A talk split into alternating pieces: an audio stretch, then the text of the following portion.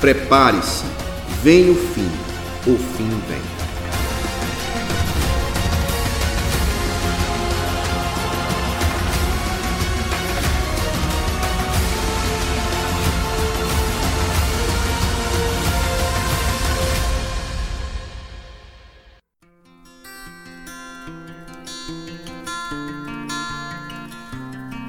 Olá, caros irmãos e amigos, a graça e a paz em nome de Jesus. Estamos de volta aí com nossa série Vem o Fim, o Fim Vem, tratando sobre a teologia das últimas coisas, a volta de Cristo, no céu nova terra, a besta, o juízo final. E para esta feita, continuamos essa jornada com o nosso querido irmão e professor Edson Albuquerque. Graças a paz, meu irmão. Tudo bom, Edson? Tudo bem, irmão. Pai do Senhor, graças a Deus. Amém. Semana passada nós falamos sobre ainda sobre a grande tribulação, sobre temas que envolvem a grande tribulação, e agora estamos seguindo para é, para, para o arrebatamento. O arrebatamento, perdão, foi sobre o arrebatamento, foi isso mesmo. Ainda não entramos na grande tribulação, eu estou confundindo aqui as, as ordens dos eventos, foi? Exatamente. E para esse, para esse momento, gente, vamos continuar falando seguindo aquele quadro que pintamos no nosso primeiro bate-papo sobre a escola hermenêutica apocalíptica, que nós adotamos, que é a escola pré-milenista dispensacionalista. Eu acho que vocês, ao longo desse programa, já conseguiram decorar essa, essa palavra grande aí. Não é isso? E hoje vamos tratar sobre o Tribunal de Cristo. Tribunal de Cristo. Irmão Edson, antes de nós iniciarmos Vamos fazer uma breve oração pelos nossos irmãos e amigos que estão aí fidelizando essa audiência toda segunda-feira. Amém, oremos. Com certeza. Meu irmão, ore. Em nome de Jesus. Senhor, nosso Deus e nosso Pai, mais uma vez aqui, Senhor, unidos virtualmente, te agradecemos, Senhor, porque é pela tua graça, Senhor, e pela tua misericórdia que esse encontro pode acontecer. Ajuda-nos, Senhor, dá-nos sabedoria, Senhor. Ilumina nossas mentes. Dá-nos, Senhor, respostas para as dúvidas dos ouvintes. Ajuda-nos, Senhor, a pregar a tua palavra, a esclarecer e ensinar cada vez mais as tuas santas verdades. Que o encontro de hoje, Senhor, sirva para edificar os ouvintes e edificar cada um de nós na rocha que é teu filho. Por essas bênçãos nós já te agradecemos, em nome do teu Filho amado, Jesus Cristo. Amém, Senhor. Amém. Irmão Edson, enquanto orava, falou sobre dúvidas. Se você tiver dúvidas sobre o fim dos tempos, sobre Apocalipse, não esqueça de entrar no chat da Rádio Internacional e deixar lá sua pergunta, e vamos ter o prazer de tentar respondê-la, tá bom?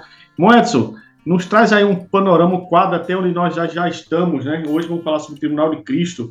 Só para lembrar aí os nossos ouvintes, Consegue lembrar? É. Eu não consigo. O que é interessante é que vai ser super simples de falar. Nós falamos sobre ponto 1, um, que é os sinais da volta de, de Cristo. Ponto 2, arrebatamento. Ponto 2, arrebatamento. Parece que a gente já falou já uns 10 pontos, mas não foi.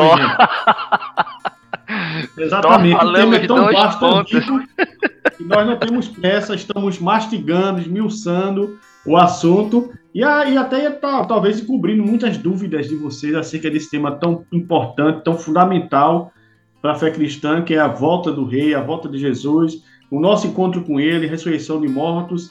Então é muito importante. E hoje, sem mais demoras, sem mais enrolação, nós vamos falar, entrar diretamente sobre o nosso tema, o Tribunal de Cristo. É, Irmão Edson, primeira ponto, pergunta, então, aí, é a provocação já para começar. É, o que é o Tribunal de Cristo? Né? Quem vai presidir esse tribunal? Quanto tempo vai durar? Em que região do universo, do espaço, do céu ele vai acontecer? E vai durar quanto tempo? Por favor, meu irmão, é muita pergunta numa só. Verdade. Vamos lá. Quando nós falamos a respeito de tribunal, estamos falando a respeito de julgamento, a respeito de receber sentença, a respeito de participar de um juízo. Nosso último encontro, nós terminamos com o arrebatamento da igreja. Quando ocorre o arrebatamento da igreja, então, de certo modo, a história se divide. A história do planeta Terra ela se divide. Porque vai começar uma história no céu, uma história que começa nos ares, e vai para o céu, e uma história que continua na Terra. Que a Terra, a terra não, não ficou parada, né? A Terra continua com os seus devidos eventos.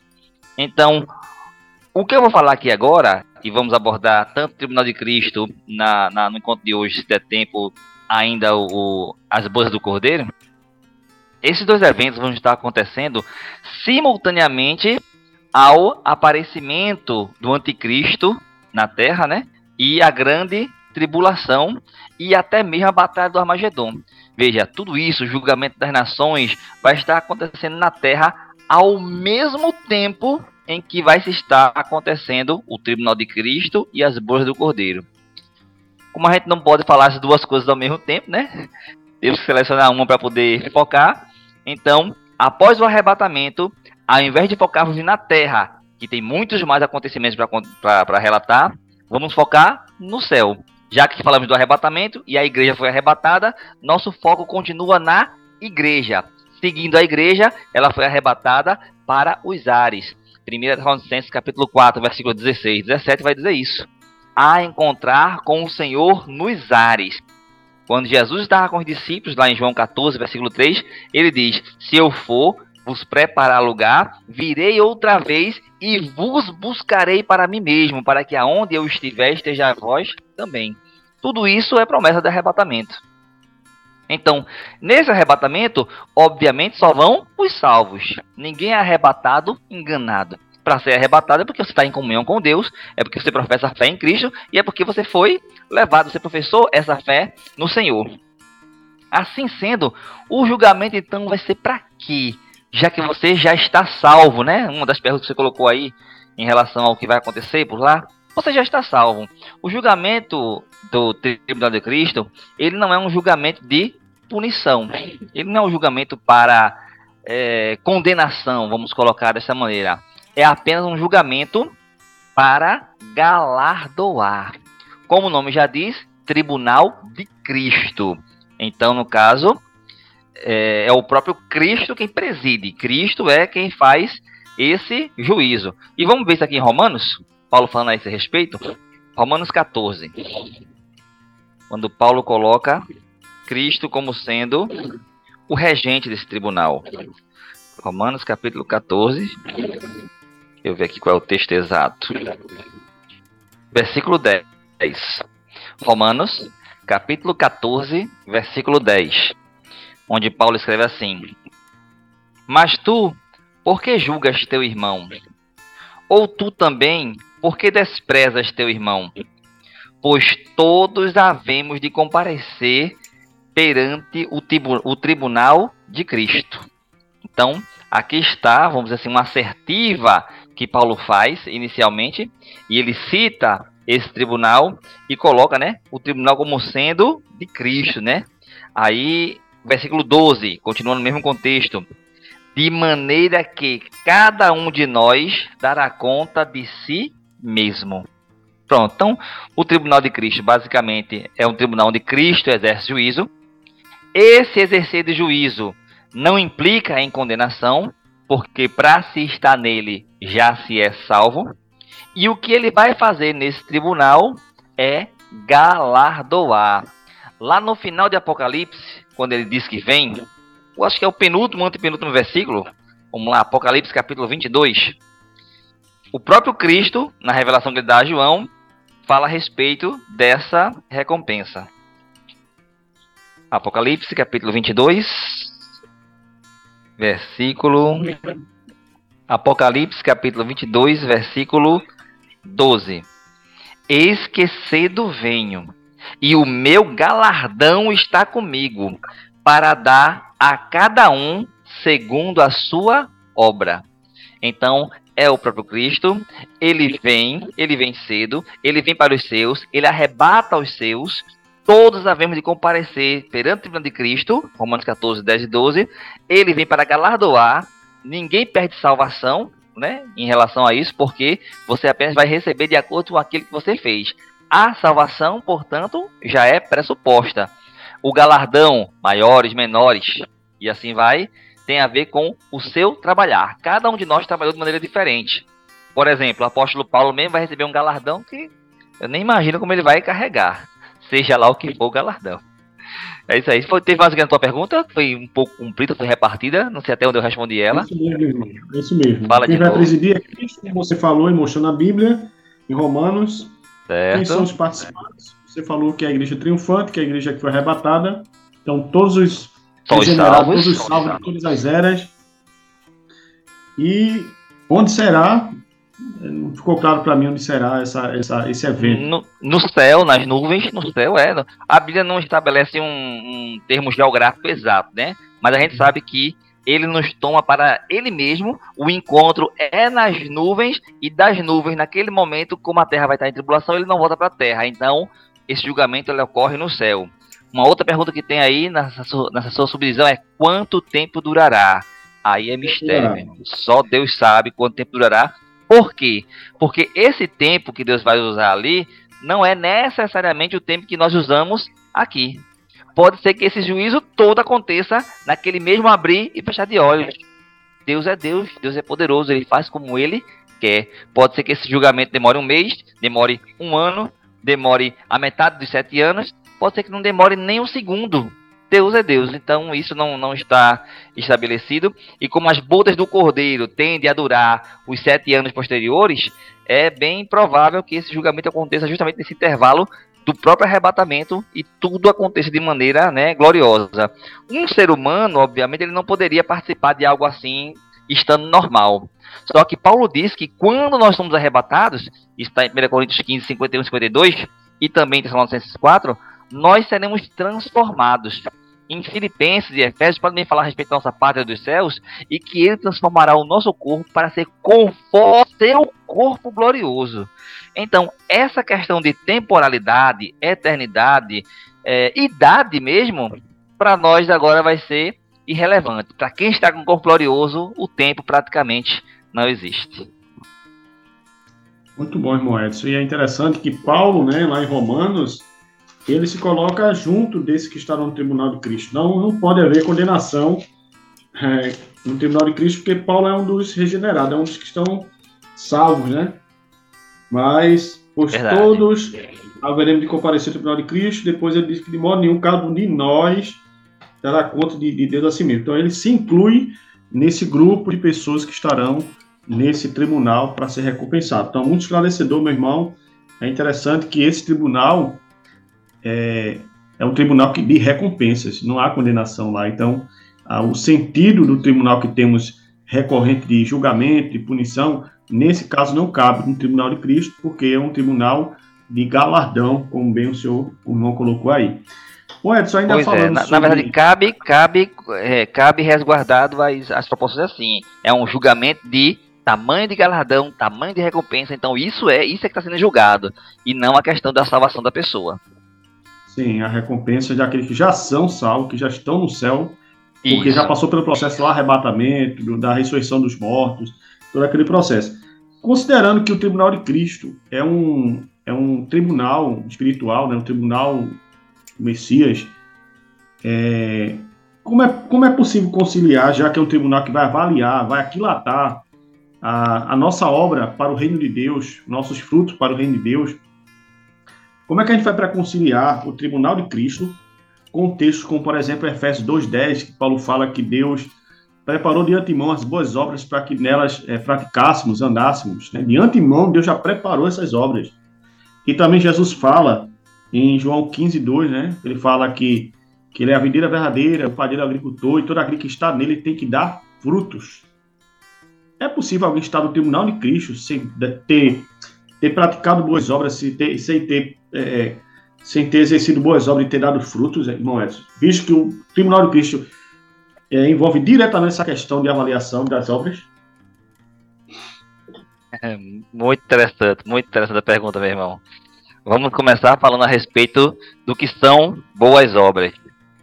É, vamos ver aqui Isaías, capítulo 64. Deixa eu ver aqui um texto que fala a respeito disso. 64, versículo 6.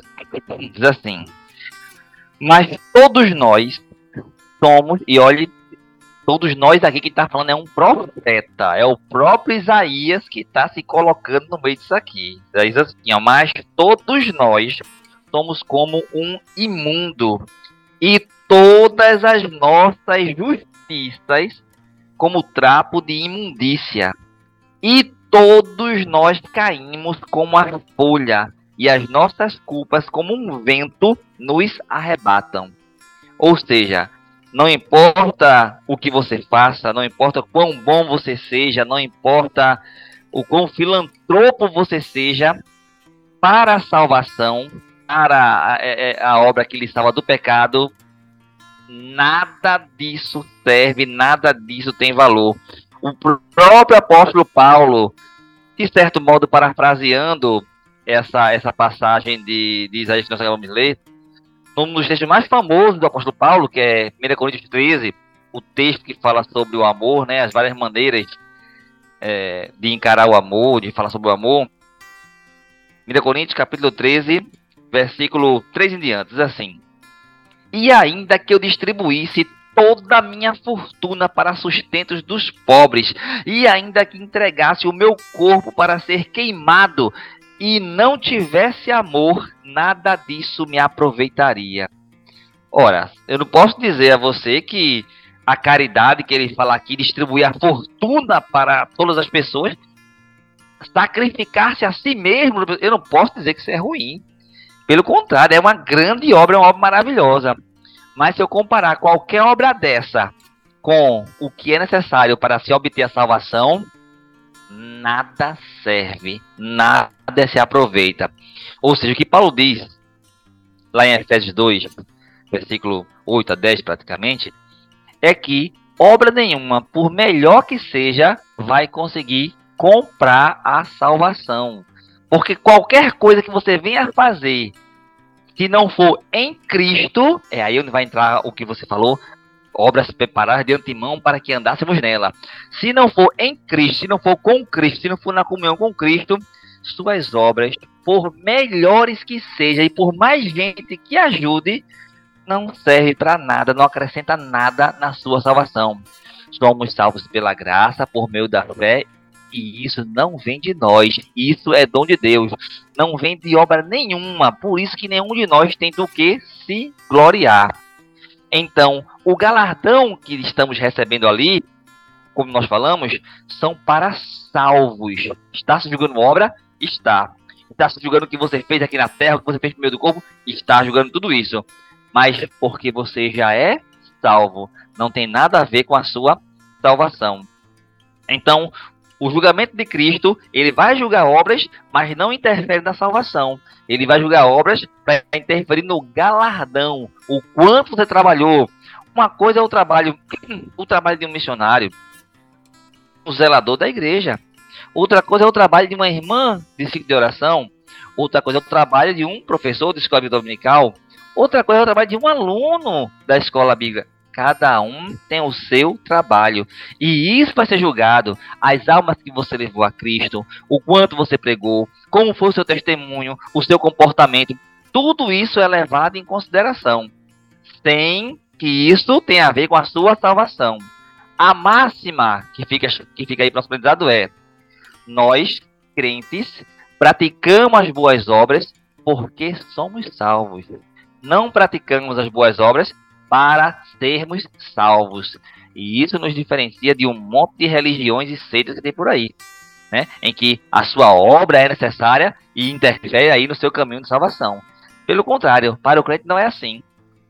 Você vai encontrar lá em Tiago, quando Tiago fala que as obras é morta, a fé sem as obras é morta, e aí isso parece chocar um pouco com, com o ensino de Paulo. Inclusive, a título de curiosidade, nosso grande reformador, Martinho Lutero, quando né, iniciou a reforma protestante, chegou a querer tirar a carta de Tiago dentre as epístolas canônicas. Como que dizia assim, não, essa carta aqui não deve ser inspirada, porque ela está contradizendo o que Paulo diz. Mas depois, né, analisando direitinho, vendo contexto, exegese, ele veio a descobrir, veio a entender. Tiago estava falando para os salvos. Paulo em Romanos, Paulo em Romanos, está falando para perdidos também, está falando para as pessoas que vão se converter. Tiago fala já para o salvo. Então, para você que é salvo, sua fé sem obras é morta. Porque se você é salvo, você vai procurar as boas obras. É óbvio, é natural, isso vai, isso vai ser consequência da sua conversão. Aí Tiago diz assim, vamos parafrasear para ficar de um jeito mais moderno.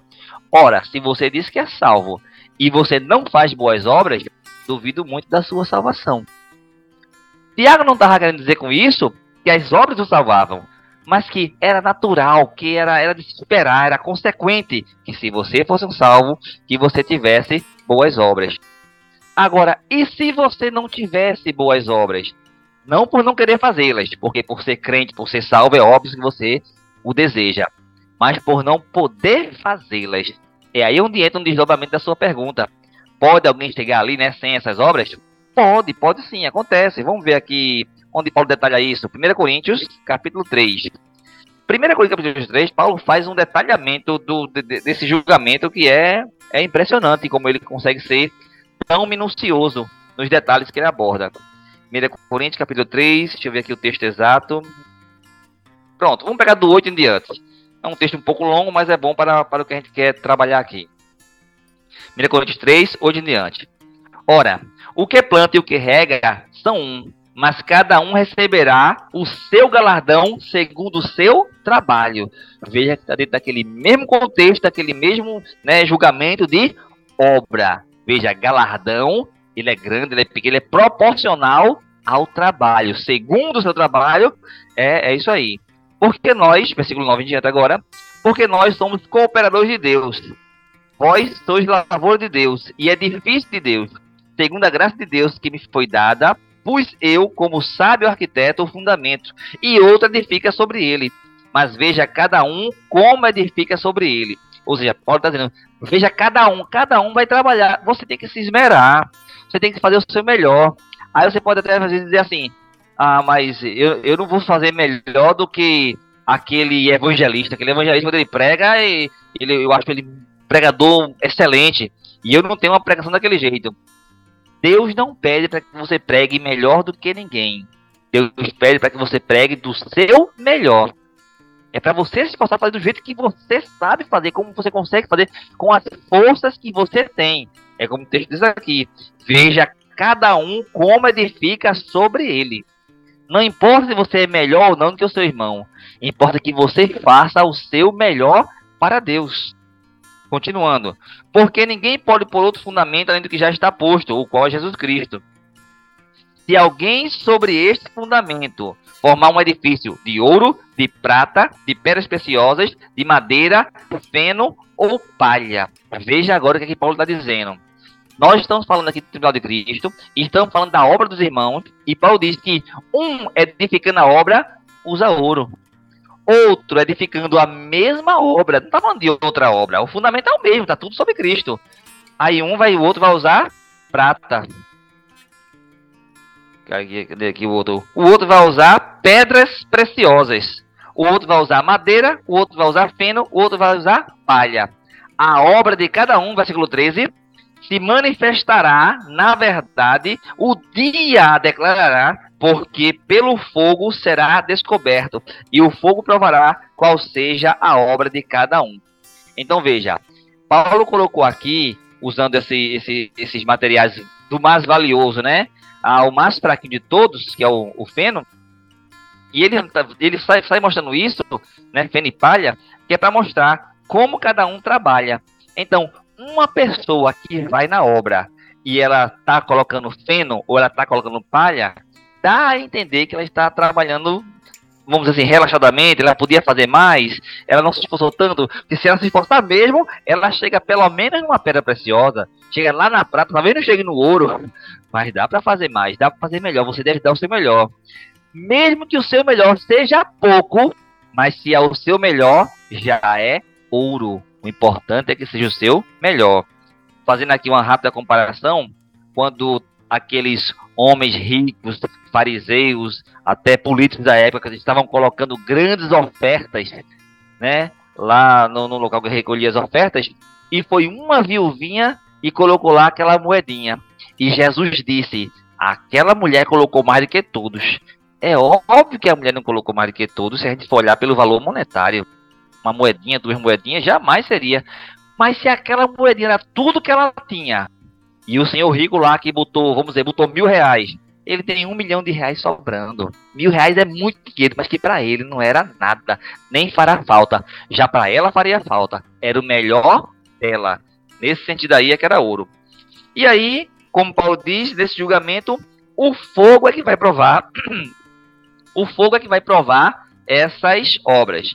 Então veja, se eu tenho uma peça de ouro e rapidamente eu coloco fogo nela, o ouro resiste. Se eu tenho uma peça de prata também, se eu tenho uma peça de pedra preciosa também, pode até queimar, ofuscar, mas está lá, fica obra de pé. Aí vai para a questão da madeira. A madeira não vai resistir ao fogo, já é uma obra um pouco mais fraca. Talvez sobre o carvão, pelo menos sobre o carvão. Então a madeira ainda é alguma obra. Queimou, alguma coisa passou, não ficou do tamanho que era, mas ficou um pouquinho. Mas aí quando vai para palha e feno, meu irmão, palha e feno, vendo fogo, é um sopro, não sobra nada.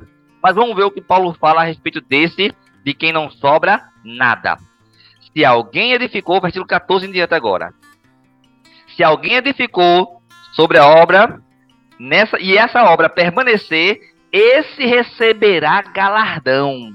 Ou seja, a obra que é aprovada pelo fogo e resiste é galardão garantido. Quanto mais obra, mais galardão. Se a obra de alguém se queimar, sofre, sofrerá detrimento. No caso da madeira, a madeira é de um tamanho, passou pelo fogo, ela não desaparece, mas ela diminui, já, já não é a mesma coisa. A palha talvez sobe uns resquícios, feno, senão some tudo, fica só a cinza. Mas o tal será salvo, todavia, como pelo fogo. Quando ele diz o tal será salvo, na prática é porque a salvação já está garantida, a salvação não depende de obra nenhuma. Se salvação dependesse de obra, quando a obra fosse queimada, o cabo era queimado junto. o cabo se perdia também. Mas o Paulo, Paulo é claro, realmente sua obra será queimada, você, sua obra não serviu de nada. Porém, você foi arrebatado, você está salvo, é isso. A gente pode dar como exemplo, Márcio, embora haja diversos, inclusive mártires cristãos da, da, da igreja e tudo mais, mas para ficar num bíblico, aquele ladrão da cruz, né? O ex-ladrão, o ladrão que se converteu, o ladrão que aceitou a Cristo. Eu acredito, e aí é só conjectura minha, que se aquele ladrão que se converteu ali conseguisse sair daquela cruz, seria um grande pregador, seria um missionário, seria, seria um testemunho de arrebentar. Mas como nós sabemos, ele já estava ali ferido, sangrando, e ao lado de Jesus, ele simplesmente faleceu. Ele aceitou Jesus. Ele disse, Senhor, chamou Jesus de Senhor, reconheceu seu senhorio e disse, Senhor, lembra-te de mim quando entrares no teu reino. E Jesus, do lado dele, naquela mesma condição também de quase, quase morrendo, já quase moribundo, disse a ele, reconheceu a fé dele, reconheceu a conversão dele e disse: hoje mesmo estarás comigo no paraíso. Ou seja, aquele ladrão ali conseguiu a salvação. Agora chegou a hora dele trabalhar. Se ele é salvo, se ele se converteu, claro que ele vai querer fazer boa obra. Claro que ele vai querer ajudar, vai querer pregar, vai querer, enfim, louvar. Mas logo depois ele morreu. Então a obra que ele representar não, não teve. Ele não pôde fazer esta obra, ter, ter uma obra para apresentar. E como ele não pôde, esse tal será salvo, como que pelo fogo, sem obra nenhuma, mas não que ele não quisesse fazer, e sim que ele não pudesse fazer. Então é isso, o tribunal de Cristo só para salvo, e eles realmente são todos recompensados de acordo com o seu trabalho. Como diz lá em Jesus, né, em Apocalipse, Jesus falou assim, para dar a cada um segundo a sua obra. Segundo Paulo aqui agora, conforme cada um edificou sobre o fundamento. Amém. Amém, irmão Edson. Muito boa explicação sobre essa questão da, das recompensas, né? Porque pode ocorrer que a pessoa recebeu a Cristo e teve uma morte súbita, recebeu a Cristo naquela noite, morreu no dia seguinte, e tantos outros fatos e casos à semelhança do, da morte rápida né, do, do, do ladrão na cruz.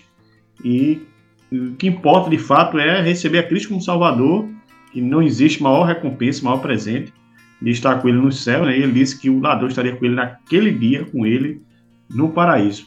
Mas, Moés, não teria uma outra explicação para essa recompensa, ou essas recompensas, visto que Cristo já nos deu tudo, né? a salvação, o respirar, o acordar, o viver, tudo que temos, o que somos, depende dele, né? É, a Escritura fala que ele é que dá o fôlego de vida a toda a sua criação, porque ainda Deus teria o dever, a responsabilidade de recompensar os filhos de Adão, né, os pecadores agora que é, receberam ele como Salvador. Entendi. E a, e a resposta mais simples é boa vontade. Simplesmente por boa vontade. Deus decidiu Deus ser não, galardoador. É, decidiu ser bom, decidiu ser bom, ser misericordioso. Deus não tem a obrigação de galardoar ninguém. Deus não tem, assim, vamos dizer assim, nada que o obrigue a ser bom, a, a pagar um salário. De... Não tem. Mas ele o faz e sempre o faz porque ele é bom, porque ele resolve nos dar essa oportunidade de auxiliarmos a ele. Quanto ao autor aos Hebreus, vamos lá para Hebreus 11, conceito de fé. Quando o autor aos Hebreus está falando sobre fé, ele fala, ele menciona essa questão da bondade de Deus em relação à, recompensa. Vamos pegar do 1 em diante, porque a gente pega todo o conceito, porque a salvação, como eu já disse, ela, ela, ela ocorre pela fé.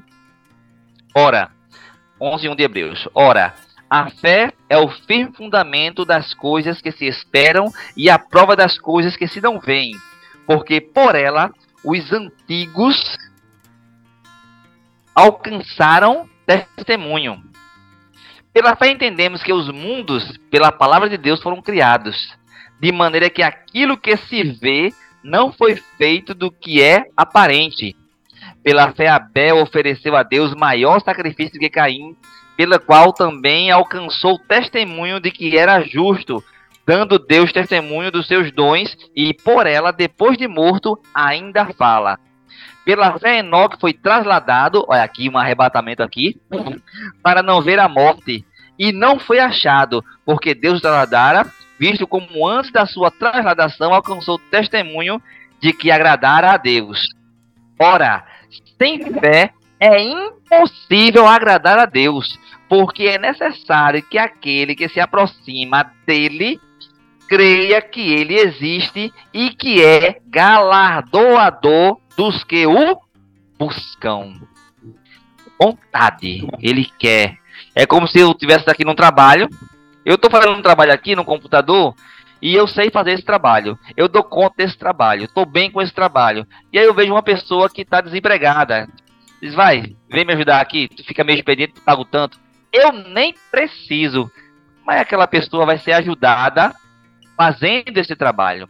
Então, quando Deus usa um missionário, quando Deus dá a revelação ao servo, chama um profeta, ele está dando, na verdade, é a oportunidade daquele servo de trabalhar para ele. Está lhe dando o privilégio de servir a esse Senhor bondoso e maravilhoso, que é galardoador daqueles que o buscam. Amém? E bem, Simão Edson, esse Deus realmente é maravilhoso, é como diz o salmista, ver e experimentar o quanto Deus é bom. Né? E é interessante Verdade. que isso alegra o nosso coração, nos encoraja ainda mais a trabalhar para Ele e para Ele, né? já, já baseado em tudo que ele nos deu, a sua graça, a sua misericórdia, seu amor, sua salvação. E Paulo vai dizer no maior tratado sobre a ressurreição, 1 Coríntios 15, 58, que os irmãos deveriam manter-se firmes e constantes na obra do Senhor, porque o vosso trabalho não é vão no Senhor. É, então, muitas é, das vezes a gente faz a obra de Deus de olho nos holofotes desse, desse mundo, né, das pessoas, dos pastores, a gente quer ser aplaudido, e a gente se esquece que Deus está vendo e que Deus é que sabe recompensar o seu povo. Muito bom, meu irmão, muito bom. Irmão Edson, ainda para a gente tentar aqui fechar esse bate-papo de hoje, a gente não ficaria envergonhado né, no julgamento se as nossas obras fossem expostas, né, inveja ou ciúme, diante de, de outros galardão maior do que o nosso. Como é que o nosso coração vai reagir diante de tantas recompensas? Você acabou de citar Paulo, né, que certamente vai ter uma recompensa tremenda, tem outros homens como Billy Graham, os grandes reformadores, os mártires como é que ficará o ladrão na cruz sem nenhuma recompensa, né? Interessante, verdade, verdade. E, e, a, a dificuldade que nós temos em pensar nisso e a maneira óbvia como a gente vê assim, rapaz, eu vou, deixa eu, colocar, deixa eu me colocar nessa situação. Eu recebo um galardão e aí cabe numa caixa. Aí vem Paulo depois de mim, tem que ter uns caminhão para levar o galardão dele. Dá uma invejinha pensando assim. Porque isso não vai acontecer lá. Porque vai acontecer algo muito importante conosco antes de chegarmos lá a Bíblia diz que nós seremos transformados. Essa transformação vai nos deixar perfeitos. Paulo, vamos pegar Paulo de novo, naquele mesmo capítulo do amor. Paulo fala dessa perfeição. João também fala dela. Vamos ver os dois textos. 1 Coríntios capítulo 13, versículo 12, 12, só o 12 mesmo. Ele diz assim, ó: Porque agora vemos por espelho, em enigma, mas então veremos face a face. Agora conheço em parte, mas então conhecerei como também sou conhecido. Então, mas quando a gente fala isso aqui agora, vou pegar esse mesmo agora que Paulo usou aqui. Agora vejo em parte. Agora eu não consigo conceber como é que eu não vou ter inveja, ciúme, do galardão de Paulo? Como é que eu não vou me sentir humilhado perto do que Billy Graham fez, perto do que Moody fez, perto do que Spurgeon fez? Meu Deus, eu, não, eu, eu não, não sou digno de carregar a sandália desses homens. Mas lá, naquele dia, como Paulo fala, fala aqui, e então, naquele dia de então, todos nós teremos os corpos gloriosos, teremos, seremos transformados como Cristo. O Espírito Santo trabalha em nós para nos dar o caráter de Cristo.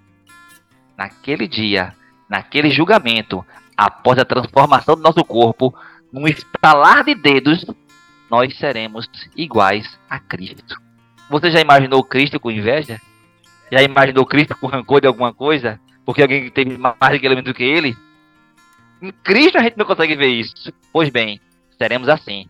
Não conseguiremos ver isso em nós. Vamos ver João também dizendo isso.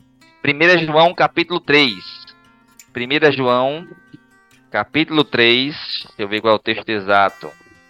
Acho que é o 3 ou 4. Só um minutinho. 1 João capítulo 3. É o 2. Diz assim: Amados, agora somos filhos de Deus. E ainda não é manifesto o que havemos de ser mas sabemos que quando ele se manifestar, seremos semelhantes a ele, porque assim como ele é, o veremos. Observe que foi o mesmo paralelo que Paulo fez lá em Coríntios, dizendo que Paulo não, não, não falou ver, Paulo falou conhecer. Então conhecerei como também sou conhecido. Aí vem João e diz: Então veremos como ele de fato é. Seremos como ele, como quando ele se manifestar, seremos João diz, semelhantes a ele. Então a resposta basicamente é essa: naquele dia não haverá tristeza, não haverá ciúme, não haverá rancor, porque naquele dia seremos semelhantes a Cristo, todos transformados. Oh, glória! Amém, meu irmão. E de Amém. fato, né, essa, essa, essa, essas, essas coisas é do pecado mesmo, né? A gente já, a gente já na vida aqui terrena, sem corpo glorificado, já somos ensinados pela palavra a abandonar, né? inveja, ciúme, ira, porfia, tudo isso obra da carne, do pecado. Quanto mais quando estivermos com um corpo glorioso, que não é só o corpo, é a mente também gloriosa. Todo o nosso ser será glorioso, a semelhança do nosso Redentor. Rapaz, isso é coisa que a gente não sabe nem mensurar como é. Já pensou? Não poder pecar mais? Em nenhuma, de nenhuma forma, de nenhum sentido. Gente, isso é fantástico, isso é regozijante, encorajador para que a gente viva a vida cristã. E você que ainda não vive a vida cristã, corra! para os pés da cruz, para o pé de Cristo. Porque Amém. é maravilhoso essas verdades. Ô irmão Edson, diante de tantas maravilhas de Deus, recompensas, não haverá mais essas coisas que nós sofremos hoje, né, como inveja. A gente vai lembrar de tudo que vivemos nessa terra, diante do tribunal de Cristo. Vamos sofrer alguma lobotomia, alguma, alguma coisa na mente. Como é que, que ocorre isso na Escritura? A Bíblia vai falar alguma coisa sobre isso? É, fala, fala assim, na verdade, as pessoas que em geral advogam que não, quando a gente for para o céu, a gente não vai lembrar nada daqui, né? Tudo daqui passou e lá é tudo novo. É, isso aí não procede. Quem, quem falar sobre isso, quem, quem dá essa ilustração, fala pensando nisso que eu acabei de citar aqui, pensando que não, tá vendo que eu não vou estar lá, eu vou estar lá e vou lembrar que eu pequei aqui, eu vou lembrar que um dia eu era um ladrão, roubava, ou que eu bebia, bater na minha esposa. Se eu lembrar disso lá, vai ser justamente eles, as pessoas que dizem isso estão tentando com a mente de agora, com o pensamento de agora, saber o que vão sentir no então. Não existe isso, não existe. Agora, por que é que faz-se necessário conhecer, saber, lembrar dessas coisas? Meu irmão, nós seremos julgados. E vamos ser julgados pelo quê? Vai ser dito que nós fizemos o quê? Se nós não lembrarmos de nada, o que é que a gente vai estar fazendo nesse julgamento? Não existe, temos que saber quem nós somos. Erramos, fizemos errados, nos convertemos, aceitamos, tivemos nosso pecado perdoado. Tudo isso para que nunca mais haja pecado, para que nós permanecemos nessa comunhão com Deus, tudo isso são informações importantes para que nós levemos. E a gente pode mostrar em Apocalipse que isso acontece, que as pessoas conservam, vamos dizer assim, a sua memória após a morte. Né? As pessoas é, permanecem com aquilo que elas sabem, o que elas aprenderam, o que elas viveram, isso permanece com elas. Nós vamos ver em Apocalipse é, algumas almas de cristãos, de santos mortos, que aparecem debaixo do altar. Deixa eu ver aqui qual é o texto exato que fala sobre esses essas almas debaixo do altar. Está localizado aqui de cabeça, não estou lembrado. As almas debaixo do altar. Eu acho que é capítulo 6, versículo 9, não, irmão? de Apocalipse. Exatamente, 6, 9. É ele mesmo, acabei de achar. Capítulo 6, versículo 9. Que assim: E, havendo aberto o quinto selo, vi debaixo do altar as almas dos que foram mortos por amor da palavra de Deus e por amor do testemunho que deram. E clamaram com grande voz, dizendo: Até quando, ó verdadeiro e santo dominador, não julgas e vingas o nosso sangue dos que habitam sobre a terra? Como é que essas almas de pessoas já mortas, que já estão lá debaixo de Deus, são salvos, portanto, estão lembrados que seus sangues foram derramados? Como eles podem reivindicar ou falar alguma coisa se eles não tivessem memória? Mas talvez alguém diga assim, ah, mas aqui eles não foram glorificados, aqui não são, aqui não são ainda a igreja triunfante. Bom, vamos para Apocalipse 12, sobre o hino de louvor que os salvos entoarão aqui. Apocalipse capítulo 5, versículo 11 em diante. Veja que interessante também tem aqui. E olhei e ouvi e, e olhei e ouvi a voz de muitos anjos ao redor do trono, e dos animais e dos anciãos, e o número deles era de milhões de milhões e milhares de milhares. E com grande voz diziam: Veja, essa grande voz, lembre-se que a igreja subiu, a igreja foi arrebatada, a igreja já está com Cristo, por assim dizer, né? Os salvos. E quando a gente fala assim de, de pessoas com Cristo, lembre-se que a gente, fala, a gente menciona a igreja, mas antes da igreja, os santos do Antigo Testamento, né? Os salvos antes da, da, da, do nascimento de Cristo e tudo mais. Aí lá no céu, a cantoria prossegue. E com grande voz diziam: Digno é o cordeiro que foi morto de receber poder e glória, e sabedoria e força e honra e ações de graça. Então veja, quando eles, eles vão fazer, falar isso aqui, depois ele fala que toda criatura também fala e tudo mais. É uma noção que nós hoje, como igreja, sabemos. Digno é o cordeiro que foi morto. Quem é esse cordeiro? A gente sabe que é Jesus. Onde é que ele foi morto? Na cruz, sob o Império Romano, entregue pelos judeus. Esse hino de louvor celestial, cantado aqui até por anjos e pelas almas, enquanto aqui, por toda criatura no céu, só fará sentido se eles souberem que morte foi essa. O cordeiro foi morto em quê? Porque ele foi morto. Como é que ele foi morto e reviveu? Ou seja, ele ressuscitou de onde? Se tirar a memória dos salvos, nada aqui no céu fará sentido. Inclusive, nós vamos também receber Abraão, Isaac Jacó. Vamos conhecer uns aos outros. Quem é Abraão? É? Se eu não tiver conhecimento nenhum, isso não serviria de nada. Então lembre-se, aqueles que falam que nós não lembramos de nada, tem até hinos, até hinos inários que dizem isso, né? Quando a gente estiver não lembrar de nada, o fazem com esse raciocínio lógico. Ah, não vamos lembrar de nada, porque a Bíblia diz que não se fará lembrança das coisas passadas, e os mortos não sabem nada. Tudo isso é em relação aqui à terra. De fato, quem morre não vai estar, não tem mais conhecimento do que acontece aqui na Terra. Morreu, acabou, aqui não acontece mais nada. Mas o conhecimento que a pessoa tem, que a pessoa é, está com ela, está na alma, a sua alma, seu espírito é você. O teu corpo é só o invólucro. O que vai para a sepultura é o invólucro, mas o seu conhecimento, as suas emoções estão em você e permanecem. Paulo chegou a dizer que estava em aperto com relação a morrer, porque era bom estar aqui e servir aos irmãos, mas melhor ainda seria morrer e estar com Cristo para ser melhor do que estar com os irmãos na alegria, na comunhão, então é um sentimento maravilhoso, melhor ainda, de bênção. Paulo faz essa comparação, se eu não me engano, é Filipenses 1,23, só ler o texto para ver se a gente confirma. Paulo só faz essa comparação porque após a morte ele precisa necessariamente estar consciente, vivo, ativo, alegre. Vamos ver aqui. Para que aí sim é, faça fazer juiz, né? a, a comparar com os exatos aqui em vida. Filipenses capítulo 1, versículo 23. É isso mesmo. Mas de ambos os lados estou em aperto, tendo o desejo de partir e estar com Cristo, porque isto é ainda muito melhor. Quando ele de ambos os lados, é porque no anterior ele falou sobre viver na carne ou morrer e, e ir para o céu. E Paulo falou que viver na, na carne para ele era importante porque ele era um missionário, era o apóstolo Paulo, então ele ajudava, ele pregava, ele ganhava alma. Ele quer fazer esse serviço, mas ele sabe que se ele morrer e estar com Cristo é muito melhor. E se ele perdesse a memória, o que é que seria melhor? Ele está lembrando de quê?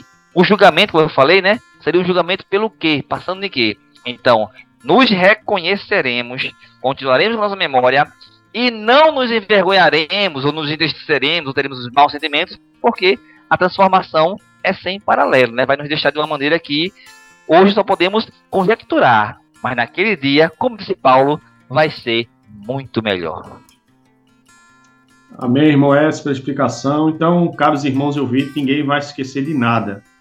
Nós vamos lembrar de tudo, porque as nossas lembranças, ela é uma testemunha fiel do que éramos e de que passamos a ser em Cristo Jesus e da sua obra maravilhosa de salvação. Um outro texto que pode corroborar, irmãos, com essa questão da memória dos mortos, é lá em, na história de Rico Lázaro, né? Lucas capítulo 16, versículo 19 Verdade, ao 31. Lá o rico lembra onde está, lembra dos seus parentes, dos seus irmãos, lembra de Lázaro. Lázaro é, mantém uma conversa, uma interação com o pai Abraão, e pai Abraão mantém conversa com Lázaro, e Lázaro mantém com o rico. Então você vê ali que não há perda de memória nenhuma. O que ocorre, gente, é que quem morre hoje não vai saber nada do que ocorre amanhã. Porque o amanhã não pertence mais a ele, ele não está mais nessa dimensão, nesse plano. Não se faz parte mais de tudo aquilo que faz debaixo do sol. É isso que a Bíblia é. diz. Eclesiastes 9, 5, 6 diz justamente isso. Não tem como saber o futuro se morremos hoje, porque não tem como participar mais da história da, dos viventes dessa terra. Amém? Então, irmão Edson, muito obrigado aí, meu irmão, por esse bate-papo sobre o Tribunal de Cristo. Foi muito rico, muito esclarecedor. E nos dê as considerações finais para nossos caros irmãos e amigos. Amém, meu irmão. Conseguimos, graças a Deus, finalizar esse ponto, né? Já estamos agora no terceiro, terceiro ponto de nossa, de nossa caminhada aqui, dentro da, da, da nossa escatologia. Vamos trabalhar com as vozes do Cordeiro, que eu até pensei que ia dar tempo hoje, mas realmente o tribunal é um assunto que foi um pouco, um pouco extenso também. E é bom que nós aí vamos reconhecer, né, a questão do, do, do, do quanto o Senhor é bom, do quanto o Senhor quer nos presentear, mesmo sem ter o dever, a obrigação, vamos chamar assim, mas ele dá porque ele gosta, porque ele quer, porque ele quer recompensar o seu trabalho em Cristo. Que isso fique bem frisado. A obra só é boa obra para Deus se ela é feita em Cristo, na comunhão com Cristo, na amizade com Cristo. Aí sua obra tem valor quando a obra é feita a parte disso, ou seja, um ímpio fazendo boas obras, As pessoas que são afetadas por essas boas obras, elas se beneficiam. Mas isso para o ímpio que o faz não tem valor nenhum. Essas obras só têm valor quando são feitas em Cristo. Se elas são feitas fora de Cristo, elas são puro feno, não vale nada, pura palha. Só que, não sendo salvo, você não sobe no arrebatamento e é queimado junto. Enquanto que o salvo, mesmo que ele não trabalhe tão bem, mas por ser salvo, a sua obra é queimada, mas no tribunal de Cristo, ele permanece como salvo. Então, que cada um de vocês, caros ouvintes, possa ter essa comunhão com Cristo, entregar a sua vida, para que aquilo que você faça por mais que você faça muita obra de ouro, mas mesmo que você faça de palha, de, de feno ou de madeira, mas que a sua salvação esteja escondida em Cristo sempre. Amém. Amém, irmão Edson. E está aberto o convite, irmãos, visite qualquer igreja, Assembleia de Deus, em Pernambuco, no Brasil e no mundo. Temos também igrejas comunitárias no Brasil e nos Estados Unidos. Vocês podem visitar nossas igrejas aqui no Brasil, em Carpina, em Paudalho, Guadalajara, é, Timbaúba, Lagoa de Itaenga, Feira Nova, Tracunhaém, são as igrejas comunitárias que têm as suas sedes na Mata Norte de Pernambuco, tá bom? A igreja a sede da Igreja Comunitária do Carpina, cultos todos os domingos às 18 horas, vocês estão todos convidados. Procure a igreja mais próxima da sua casa que prega fielmente a palavra em nome de Jesus, tá bom? Espero continuar falando com vocês. Vamos avançando aí nos nossos pontos acerca da volta de Cristo e final dos tempos. Um forte abraço a todos e Deus abençoe.